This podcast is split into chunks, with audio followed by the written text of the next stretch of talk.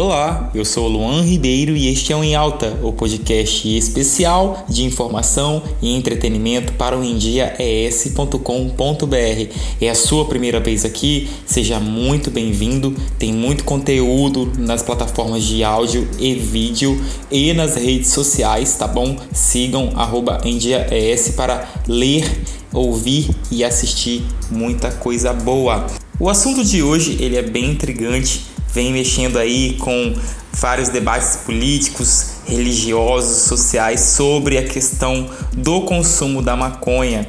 Especificamente esse podcast ele vem falar das medicações à base de canabidiol. Para quem não sabe, a Anvisa liberou a venda de remédios à base de maconha em farmácias no Brasil, mas ainda veta o cultivo. De acordo com a Associação Brasileira de Estudos sobre a Cannabis Sativa, desde a década de 1960 são feitos estudos e pesquisas sobre o uso medicinal da maconha, que pode ser usada para casos de epilepsia, autismo, tratamento da dor e Alzheimer, por exemplo. Atualmente, medicamentos à base de canabidiol podem ser importados mediante prescrição médica e autorização da Anvisa. O canabidiol, também conhecido por CBD, pela sigla CBD, é um dos mais de 100 componentes da cannabis sativa, nome científico da maconha. Esse composto é um dos mais estudados para fins medicinais e nos Estados Unidos é usado como suplemento alimentar para vocês terem noção da complexidade de coisas que dá para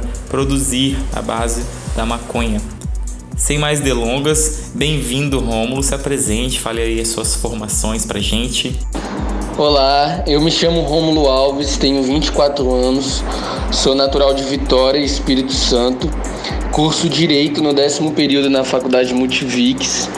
É, antes do Direito, eu comecei a fazer Administração, um curso que eu gostei bastante, porém não finalizei, fiz somente até o sexto período. É, fora essas formações acadêmicas, eu também tenho algumas formações por fora, pelo Instituto Legislativo Brasileiro e pela Escola Aberta nas áreas tributárias e de captação de recursos. Ok, obrigado. E explica o seu negócio brevemente para que a gente possa entender. Bom, a nossa empresa ela nasceu com o objetivo de levar medicamentos à base de cannabis né, para os pacientes que precisam de maneira célere e com preço realmente acessível. A gente nasceu em 2019 né, e começamos a fazer a importação de alguns medicamentos para esses pacientes. E nós percebemos que esses pacientes eles tinham uma outra demanda, que era também encontrar médicos que já tivessem alguma experiência na prescrição de cannabis ou que estivessem inclinados a prescrever a cannabis. Então, hoje em dia, a gente atua nessas duas pontas, fornecendo a conexão entre paciente e médico e fornecendo medicamentos de altíssima qualidade com um custo realmente acessível né, para a população brasileira. Rômulo, para se falar em questões de leis, né, do que é permitido, qual é a legislação sobre o canabidiol aqui no Brasil? Então, Luan, é o seguinte: é, quanto à legislação, a gente já tem, tinha uma legislação né, vinda da Anvisa através de um RDC que autorizava a importação e o uso desses medicamentos à base de cannabis desde lá de 2015. É, em 2019, a Anvisa atualizou esse RDC, tá? Publicando o RDC 327 em 9 de dezembro de 2019. Esse novo RDC ele estabelece os requisitos para comercialização, para prescrição, a dispensação, o monitoramento e a fiscalização de produtos de cannabis para fins medicinais. Ou seja, se você tem uma farmácia ou se você quer trabalhar com esse tipo de medicamento, a RDC que você vai seguir é 327.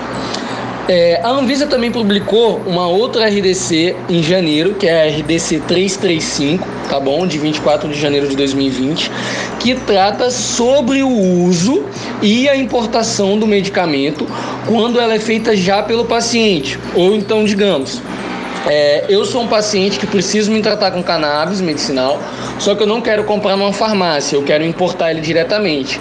Então eu tenho que estar de acordo com o RDC 335 da Anvisa, ok? Fora esses dois RDCs que atualmente regem toda essa questão dos medicamentos à base de cannabis, a gente também tem o projeto de lei que está rodando agora no Congresso, né? É, ganhou até bastante notoriedade esses dias, que é o projeto de lei 339, que trata do plantio de cannabis né, e de cânhamo industrial a cannabis para fins medicinais e o cânhamo para fins industriais, que está rodando agora no Congresso, né?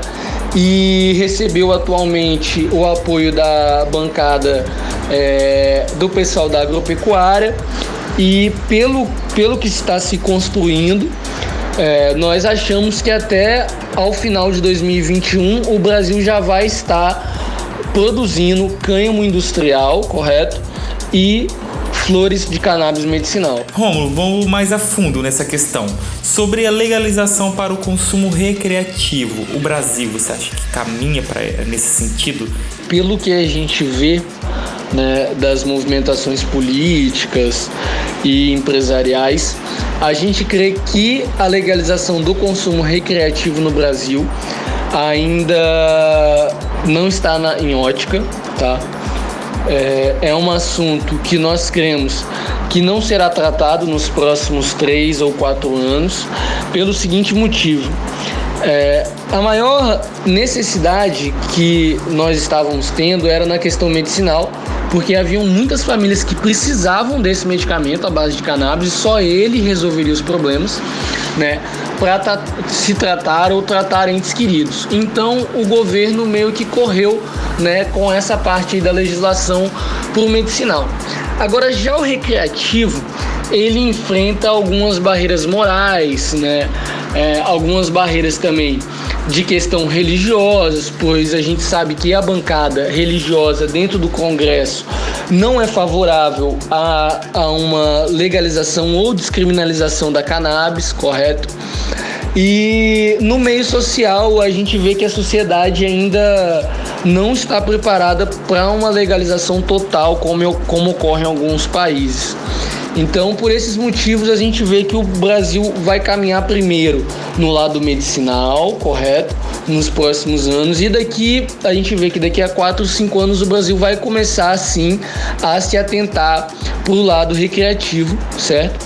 Que é um lado que também gera muito emprego e muita renda para os países que, que se adequaram a ele. E qual é o público-alvo dos medicamentos à base de canabidiol, Rômulo? Olha, Luan, essa questão do público-alvo é uma questão um pouco difícil, porque é, os medicamentos à base de cannabis, eles são usados em diversos casos.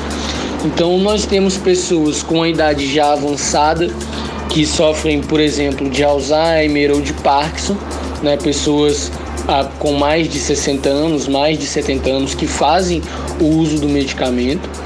Assim como nós temos também crianças de menos de 5 anos que sofrem de TDAH, de autismo, que fazem uso desse medicamento, e pessoas de meia idade, né, jovens que fazem uso do medicamento para ansiedade, insônia, é, para ajudar também na alimentação, tem tido casos de nutrólogos que estão é, prescrevendo a cannabis medicinal. Então, o nosso público-alvo ele é bem abrangente. Né? Fora, fora ainda os medicamentos para seres humanos, ainda há a linha de medicamentos para pets, né? ou seja, hoje no mundo, no Brasil também já está sendo usado os medicamentos à base de cannabis para tratar algumas doenças em cachorros e gatos. Aqui no Espírito Santo a gente teve um caso de uma, de uma veterinária que fez o uso, né? Ela até chegou a sair aí nas mídias de televisão.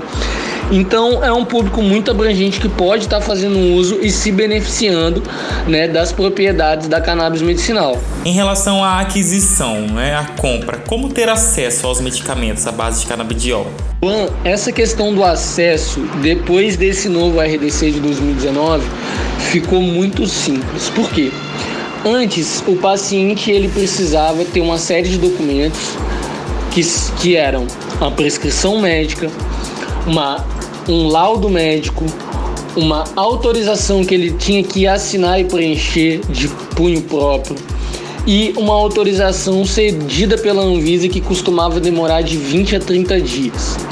Com o SRDC, a única coisa que o paciente precisa é da prescrição e da autorização da Anvisa, que sai em aproximadamente 48 horas.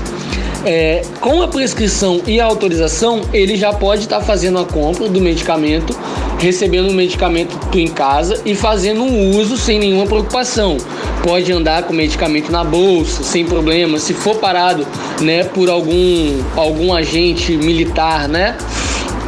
de polícia, é só mostrar a prescrição normal se o medicamento estiver dentro da bolsa, que não tem problema nenhum, é totalmente legal certo? E para ter acesso aos medicamentos são esses passos. Primeiro passo, você vai num médico e pega sua prescrição.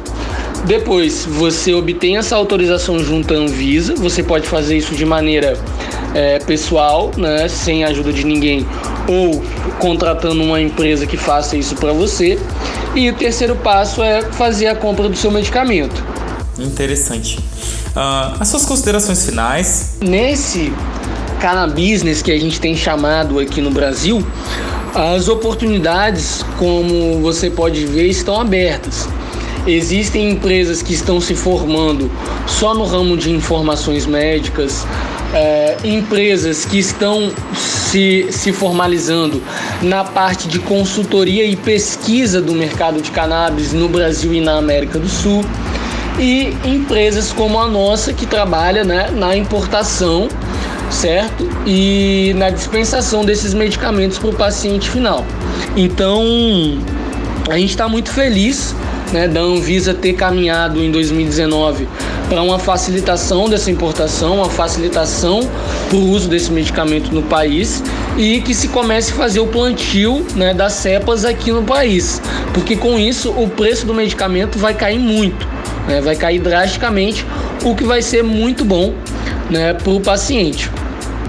No mais, eu gostaria de agradecer pela oportunidade de estar vindo aqui falar um pouquinho sobre todo o business que tem por trás disso. E gostaria de me colocar à disposição tá, de todos os seus ouvintes que quiserem tirar alguma dúvida. Um grande abraço. E chegamos ao final do podcast. Espero que vocês tenham gostado. Se não gostaram também, não deixem de comentar lá no arroba em dia é essa. A gente está lendo todos os comentários. Tá? Bom? Pessoal, um grande abraço e não deixem de acessar os outros conteúdos disponíveis em www.endiaes.com.br.